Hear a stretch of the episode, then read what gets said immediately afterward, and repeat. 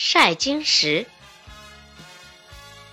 观音数出唐僧取经路上一共经历了八十难，离九九归真还有一难，让八大金刚再生一难，把四人马和经书坠落在通天河西岸。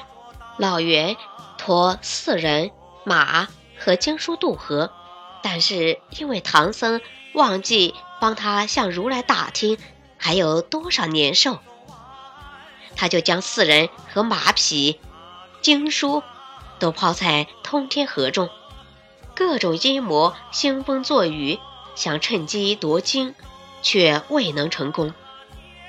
太阳高照后。大家把湿的经书拿到石头上晒，不料晒经时把佛本行经粘住了几卷，所以至今佛本行经是不全的。